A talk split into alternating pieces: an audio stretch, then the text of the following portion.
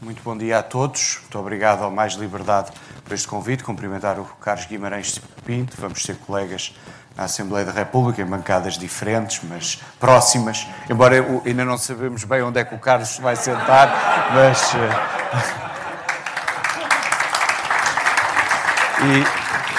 e, e cumprimentar também o Carlos Moreira da Silva e agradecer-vos o convite, sobretudo depois uh, deste painel de pessoas que, que me antecederam, e aqui as senhoras não me verão mal, mas eu gostaria particularmente de cumprimentar os meus dois colegas académicos, economistas, o Pedro Santa Clara e o Ricardo Reis, por quem tenho uma grande admiração uh, intelectual e académica.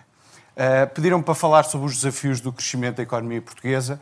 De facto, nesta campanha eleitoral, o tema que mais se discutiu depois das questões mais políticas de governação e depois da saúde, mas aí, obviamente, eh, dado o contexto pandémico, foi o tema do, da falta de crescimento económico da economia portuguesa. Portanto, eu até brincaria a dizer que houve um forte crescimento da discussão sobre a falta de crescimento da economia uh, nacional.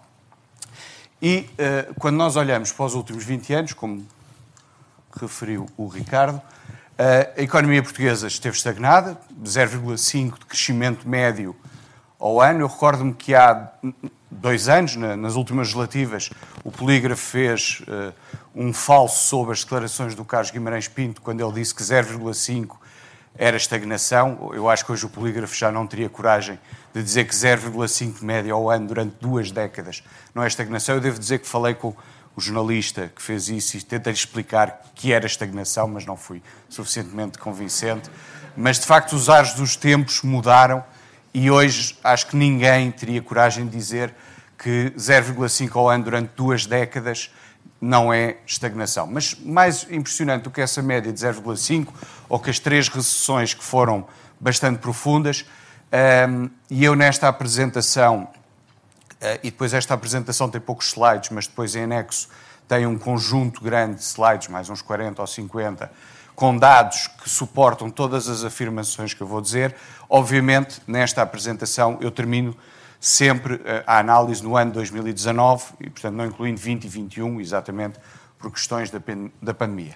Mas o mais impressionante nesta questão, para lá da média de 0,5, para lá das três recessões, é esta barra aqui em torno dos 2, 2,5%, que eh, é uma espécie de barreira que a economia portuguesa não consegue crescer de forma sustentada, de forma prolongada no tempo, acima deste valor. Claro que alguns dirão que nos últimos anos antes da pandemia cresceu um pouco, mas teve aqui um pico em 2017 e rapidamente voltou a aproximar-se dos 2%, mas este crescimento aqui, que foi um bocadinho acima dessa barreira, resulta, em primeiro lugar, de uma recessão profunda, que em termos acumulados o PIB caiu 8% entre 2009 e 2013 e teve aqui um, em 2010 um crescimento uh, uh, em que o PIB cresceu 5 mil milhões de euros à custa de, de 25 mil milhões de euros de dívida pública e que culminou no pedido de resgate financeiro da Troika.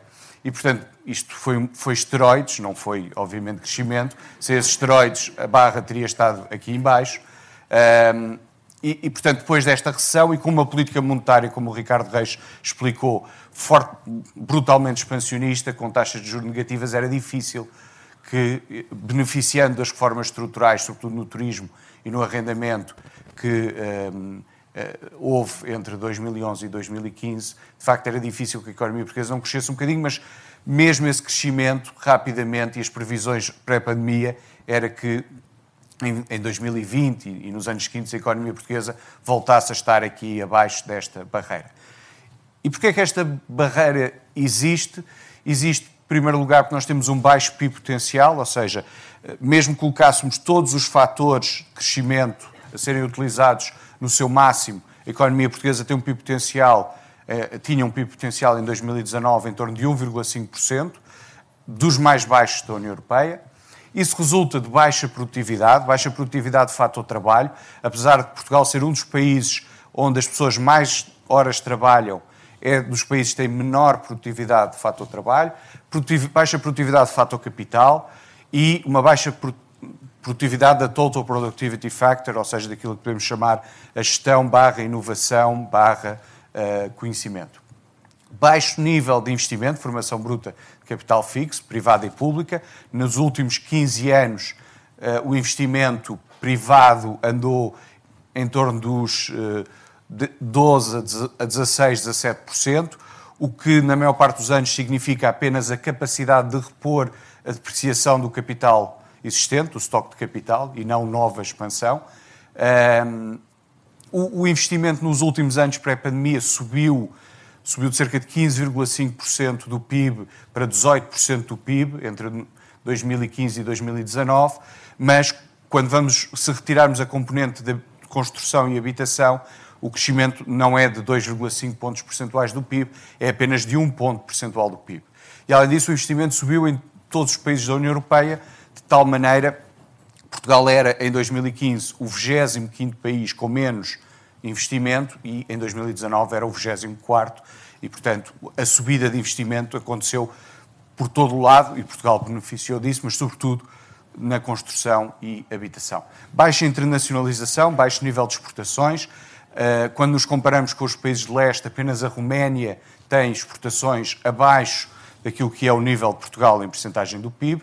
Portanto, Portugal andava em, em 2019 em torno de 44%. A maior parte dos países tem 60%, 80% e no caso da Irlanda até mais de 100%. Baixo nível de investimento direto estrangeiro e de investimento português no, no próprio estrangeiro. Baixo nível de inovação, de investigação e desenvolvimento e de qualificações. Quais são os principais estrangulamentos da competitividade da economia portuguesa? Porque é que a economia portuguesa tem aquela barreira e não consegue crescer e está estagnada há 20 anos? Custos de contexto e burocracia, pavor que é para qualquer empresa, licenciamentos, relações com o Estado, cumprimento de obrigações, prestação de informação, etc. Elevada despesa corrente primária e serviços públicos pouco eficientes. A despesa corrente primária está em linha com a média da União Europeia, mas a média da União Europeia é muito influenciada por países outlier como a Finlândia, a Suécia, a Dinamarca, com os quais infelizmente nós não competimos. Portanto, em todos os indicadores, eu acho que nós devíamos olhar exclusivamente para a média dos países do Sul e do Leste da Europa, e aí nós temos uma despesa corrente primária bastante elevada. Um sistema fiscal instável que muda com muita frequência. Eh, eh, eu tive a oportunidade em 2000 15 fazer um estudo que media quantas alterações houve entre 89 e 2014 nos cinco principais impostos em Portugal: IRS, IRC, IVA, IMI e IMT. E no espaço de 26 anos tinha havido 492, 492 leis ou decretos-leis que tinham alterado esses cinco impostos. Uh, e se atualizarmos o estudo, seguramente que chegaremos às 600 leis considerando os últimos anos. Portanto, um sistema fiscal instável que o torna complexo. Aliás, Portugal tem, em sede IRC, várias originalidades. A primeira, como o, Ricardo Reis referia, eh, o IRC em Portugal é progressivo, que é uma coisa que não existe em mais lado nenhum, porque quanto maior é o lucro, maior é a taxa. tem coisas como as tributações autónomas, que também são outra inovação portuguesa. Portanto, um sistema bastante complexo, que não é fácil de explicar aos investidores estrangeiros, com elevados custos de cumprimento das suas obrigações. Terem uma ideia, uma empresa em média em Portugal, em 2019, demorava 250 horas a cumprir as suas obrigações fiscais e contributivas. Na Estónia demorava 50, mas em Marrocos, esse país bastante avançado, demorava 150.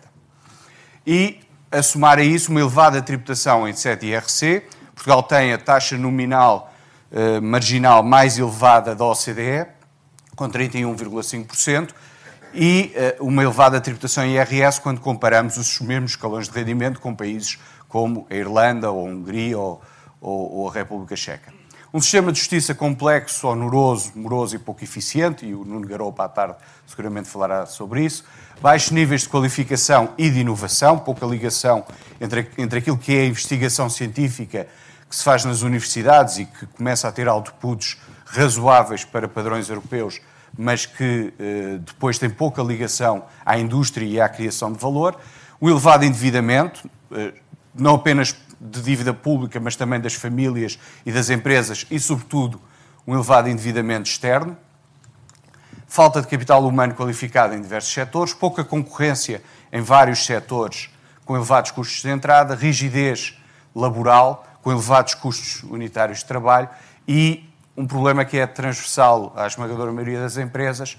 Elas têm baixa dimensão, são cerca de 90% das empresas portuguesas têm menos de 10 funcionários, apenas 0,1 têm mais de 250, portanto, apenas 0,1% das empresas portuguesas são consideradas grandes empresas. O número na Alemanha é próximo de 1,5. Portanto, mesmo em termos relativos, a Alemanha tem 15 vezes mais grandes empresas do que Portugal, em, em termos relativos, em termos absolutos, obviamente terá muito mais.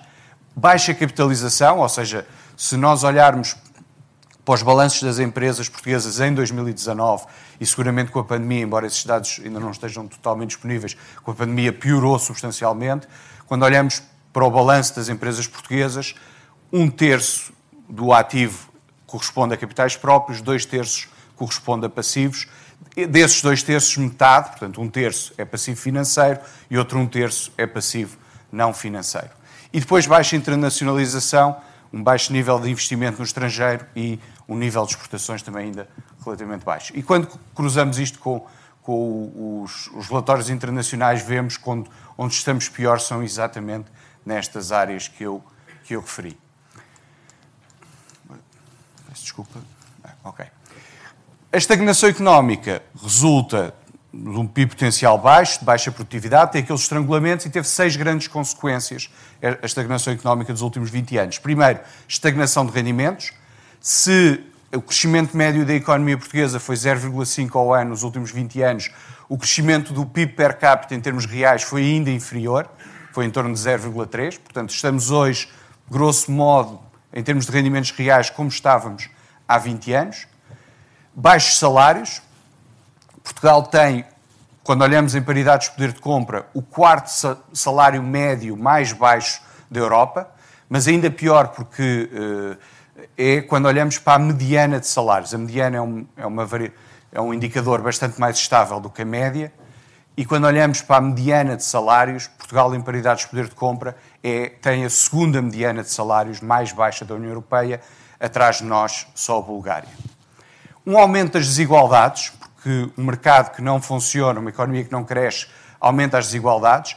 A taxa de risco de pobreza antes de prestações sociais, em 95, era de 37%, em 2019 é de 43%. Portanto, a taxa de risco de pobreza no mercado aumentou e isso significa que em, 2000, em 95 o Estado, através das prestações sociais, conseguia reduzir a taxa de risco de pobreza dos tais 37 para um valor em torno de 20%, portanto conseguia reduzir cerca de 16, 17 pontos percentuais, agora tem que reduzir 26 pontos percentuais para reduzir dos tais 43 para 17. Portanto, a desigualdade depois das prestações sociais até diminuiu nos últimos 25 anos, mas à custa de, um brutal, de uma brutal despesa com prestações sociais.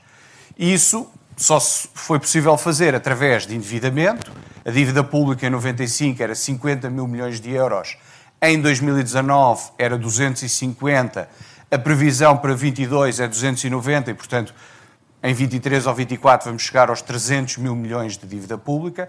Também dívida externa, que era próxima de zero em 95 e em 2019 era cerca de 200 mil milhões e, obviamente, um aumento da carga fiscal que estava abaixo de 30% em 95 e que agora já está próximo dos 36%, 37%. E, por último, uma divergência com a União Europeia. Portugal tem hoje um PIB per capita face à média europeia que é inferior ao de 95 e é inferior ao de 2000, em cerca de 5, 6 pontos percentuais, e uma divergência com os países do leste europeu, nomeadamente já vários, cerca de cinco, seis países do leste europeu que já nos ultrapassaram em termos de PIB per capita ou que estão prestes a ultrapassar-nos nos próximos dois, três anos. Reformas estruturais, que já falámos, é possível no atual contexto social e político. O Ricardo acabou por também pegar um bocadinho nisso. O Primeiro-Ministro, que, foi, que já leva seis anos e que não fez reformas estruturais, será que tem o elan para as fazer, mas por outro lado tem maioria absoluta, portanto não tem desculpa. Talvez queira deixar um legacy, talvez a sociedade portuguesa está hoje consciente, mais consciente do problema económico, de facto foi um dos temas mais discutidos na, nas legislativas. falta saber é se está preparada para essas formas estruturais e para aquilo que a mudança significa, e já que alguém disse, penso, sei, acho que foi o Ricardo, que se calhar prefere uma estagnação uh, uh, medíocre à, ao risco, à incerteza da, da mudança. Temos algumas oportunidades. A digitalização é indiscutivelmente uma enorme oportunidade, até porque reduz aquilo que muitas vezes é apontado como uma limitação geográfica de estarmos na periferia da União Europeia. Eh, de facto, temos eh, eh, a possibilidade de transformar a economia num patamar de criação de valor e inovação. A descarbonização, Portugal tem alguma capacidade para ser competitivo do ponto de vista das renováveis. Os fundos europeus, não só o PRR, mas os fundos estruturais que representam para a década cerca de 60 bis. A extensão da plataforma continental marítima pode também ser uma oportunidade de desenvolver uma economia cada vez mais virada para o mar e as novas gerações com fortes qualificações. É preciso é mantê-los cá e usar todo esse potencial e, e, e, e, se possível, atrair também potencial de outros países.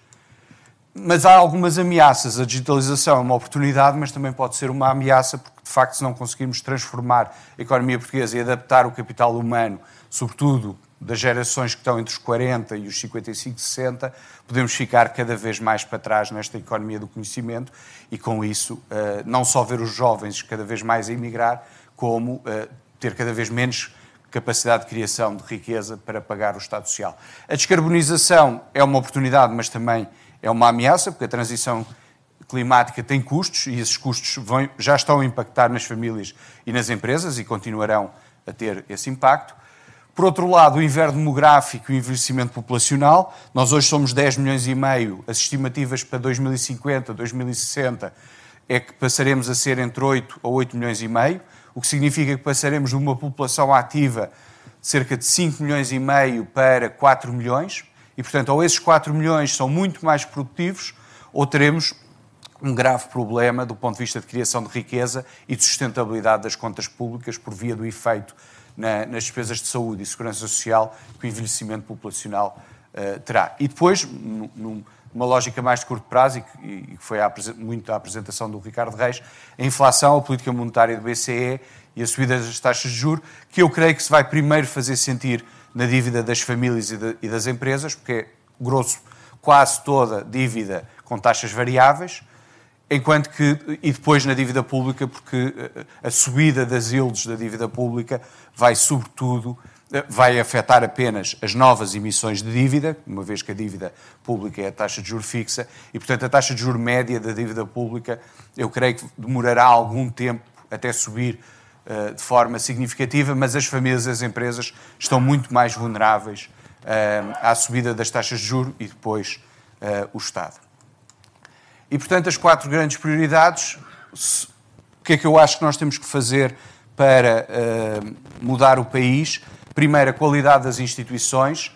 Isto é consensual entre os economistas que a razão pela qual a Suécia ou o Japão são países com poucos recursos naturais, são países muito ricos, e países como Angola ou o Zaire, que têm abundantes recursos naturais, são países muito pobres, tem a ver com a qualidade das instituições. O sistema político, a justiça, a regulação, portanto, a qualidade das nossas instituições e, e, e ainda agora vimos a questão da CRESAP e como o modelo falhou porque não conseguimos criar uma instituição independente e transparente que possa escolher os dirigentes da administração pública. O capital humano e a educação, pela tal questão da criação de valor e uh, da revolução tecnológica que estamos a assistir, a competitividade da economia muito assente na digitalização e na descarbonização e depois o inverno demográfico, a segurança social, as desigualdades. Portugal é um país bastante desigual e, uh, e a pobreza.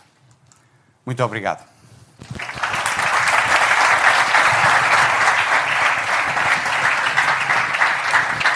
Obrigada, Joaquim Miranda Sarmento. Vamos tentar uh, ser breves nas perguntas para uh, irmos almoçar e voltar ainda às três da tarde. Se, uh, começamos a entrar no ritmo, no horário certo. Temos aqui uma pergunta. Onde é que está o microfone? Está Se quiser fazer alguma nota. Joaquim, sou Gastão Tavera. Um, concordo com praticamente tudo. Há uma questão que é importante, que referiu, que é sobre a produtividade. Eu passei pela economia um pouco tangencialmente, sou mais de gestão, mas, uh, o, e corrija-me se estiver errado, um dos fatores que está mais correlacionado com a produtividade é o nível de capital intensivo, a intensividade de capital das economias, e que só é possível com poupança.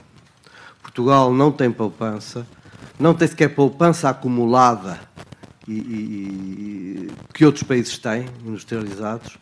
Um, não, não, só há dívida pública, mas há dívida privada. Os, temos o duplo, duplo déficit público e privado. E como é que vamos ultrapassar isto? Como é que aumentamos a produtividade se não houver poupança, se não houver capital acumulado? Há mais alguém que quer fazer? Aqui vá, estas duas e fechamos. Uh, olá, obrigado. José Rosa, novamente. Uh, espero desta vez não repetir questões. Uh, aqui, quando se fala na, na, estagnação económica, é muito comum, vindo de alguns setores em particular, falar-se que uma das grandes razões para isso é o déficit de qualificações da população ativa portuguesa em relação a de outros países da Europa. Fala-se muito no exemplo dos países de leste. E, de facto, isto foi referido aqui, e eu acho que bem. A minha pergunta é, qual é o peso disso para a estagnação económica em relação a outros fatores que também são conhecidos, como, por exemplo, a questão da fiscalidade ou uh, outras questões, como a burocracia, uh, a lentidão da justiça e, e outros. Obrigado. Aqui mais à frente, Francisca. Duas filas à frente. Isso, obrigada. Uh, bom dia. Uh, olhando para, os próximos anos e perspectivando um pouco aquilo que pode vir a ser a, a política económica em Portugal, vamos ter bancos centrais menos acomodatícios na, na sua política monetária. Isso vai, vai dar um, um, reduzido espaço de manobra fiscal para atuarmos de, desse ponto de vista. A minha pergunta tem a ver com: será possível crescermos acima de 2% sem reformarmos a, a, estrutura da despesa pública primária que temos em Portugal? Ou seja, todos sabemos da rigidez que ela uh, hoje em dia tem um, e, e, a minha pergunta, de certa forma ingrata, é, é responder uh, quais são as áreas que considera prioritárias nesta, nesta redução da despesa pública primária, se é que, que considera uh, inevitável, uh, ou seja, qual, qual, qual, é, no fundo, a possibilidade de crescermos sem reformarmos esta, esta despesa nos próximos anos. Questões complexas ou não? Um bocadinho, obrigado. uh, então, seguindo a ordem das perguntas, uh, nós temos de facto um nível de poupanças muito baixo, uh, não só em percentagem do PIB, mas também, obviamente, em, em valor absoluto. a somar a isso, as famílias e as empresas estão muito endividadas e, por isso, aquilo que eu tenho dito muitas vezes é que nós temos que, sobretudo, trazer investimento direto estrangeiro, não só porque esse investimento direto estrangeiro, por regra, se for em projetos económicos e não em vistos gold e, e, e imobiliário, por regra, traz escala, traz uh, transformação tecnológica e traz o tal investimento que uh, a nossa restrição uh, financeira dificulta bastante. E, portanto, eu já disse isto várias vezes, se o país a seguir a 95 tivesse conseguido atrair mais três ou quatro auto-Europas, agora em outros setores, teria hoje uma economia com um perfil bastante diferente daquele que tem. E, portanto, de facto, nós precisamos de incentivar a poupança, mas isso tem limites e, e, e a resposta de imediato tem que ser, sobretudo, como é que trazemos investimento direto estrangeiro. Depois, a segunda questão tem sido uma questão uh, bastante debatida. O Carlos até escreveu um post muito interessante sobre isso, sobre porque é porque há de facto quem. Eh, nós temos muito este hábito português ehm, de arranjar desculpas para o nosso fracasso. Porque não é só questão dos países da Europa de Leste terem crescido mais. Se eles tivessem crescido 10% e nós tivéssemos crescido 5%, eh, eles tinham crescido mais, tinham-se aproximado, mas nós estaríamos, apesar de tudo, razoavelmente bem. O problema é que nós crescemos 0,5%, portanto não crescemos nada. E uh, tem havido agora a desculpa, já houve a desculpa da entrada no euro, Agora, a desculpa do déficit de qualificações face aos países da Europa de Leste. Em primeiro lugar, não parece que possa haver uma, possa ser feita uma correlação assim tão direta entre eh, qualificações e competências. Porque nós sabemos que no final dos anos 80 a indústria do Bloco de Leste estava obsoleta do ponto de vista tecnológico. E, portanto, não tenho assim tanta certeza que, que aquelas qualificações, que aquele número de anos de escolaridade significasse assim tantas competências do ponto de vista tecnológico face ao gap que havia entre, indústria, entre as indústrias uh, comunistas e uh, uh, as indústrias ocidentais, logo ali no final dos anos 80 início dos anos 90. Mas há um amigo meu que faz uma, uma graça, com, com, com, com, uma certa graça, que diz: sim, de facto, eles têm qualificações muito melhores do que nós. A prova disso é que, a partir do momento em que tiveram liberdade, nunca mais escolheram socialismo. E, portanto, se calhar, esse, esse é o grande aspecto de sucesso: é que eles aprenderam o que é que era o socialismo e, portanto, quando puderam escolher livremente, nunca mais escolheram socialismo. E talvez esteja aí mais a explicação do sucesso económico deles nos últimos uh, 25, 30 anos. Última questão: uh, crescer sem reformar a, despesa corrente primária. Eu penso que o primeiro passo que tem que ser dado é, sobretudo, controlar o seu crescimento. E aqui eu tenho uh, procurado passar uma mensagem nestes últimos anos. Uh, a reforma mais importante que nós podemos fazer na administração pública é aquilo que eu chamo uh, a reforma da administração financeira do Estado, a RAF 21. Isto porquê? Porque o Estado, como aqui também já foi dito, é um gigante. É um gigante que tem 5 mil entidades públicas, se nós contarmos desde o maior Ministério da Saúde ou da Educação até à Junta de Freguesia mais pequena, tem 5 mil entidades públicas de variadíssima natureza, tem cerca de um milhão de pessoas a trabalhar para o Estado e gera cerca de 100 bilhões de despesa. E este gigante, que, que, tem este, esta dimensão, é gerido do ponto de vista financeiro, patrimonial e recursos humanos, com regras que, grosso modo, vêm dos anos 80, final dos anos 80, a tal RAF foi uma reforma importante, algumas ainda vêm dos anos 60, e com meios tecnológicos que têm 10, 15, 20 anos. E, portanto, eh, imaginem o que seria uma, um grande grupo económico com esta dimensão ser gerido do ponto de vista financeiro, patrimonial, recursos humanos, informação de gestão, com tecnologia e procedimentos que têm 20, 30, 40 ou, em alguns casos, até mais tempo. Portanto, a primeira coisa que nós temos que fazer é trazer à administração a gestão pública, nas suas várias vertentes, mas sobretudo na, na, vertente financeira, para 2022 ou para 2025 ou 2026, enfim, para, para os tempos atuais e, e, não gerir este monstro como o Dr. Salazar geria, com umas pequenas inovações feitas ali nos anos 80. Isso, obviamente, já não, já não funciona e o, nível, o grande nível de desperdício que vemos na despesa corrente primária, em muito, resulta desta ineficiência da gestão. Muito obrigado.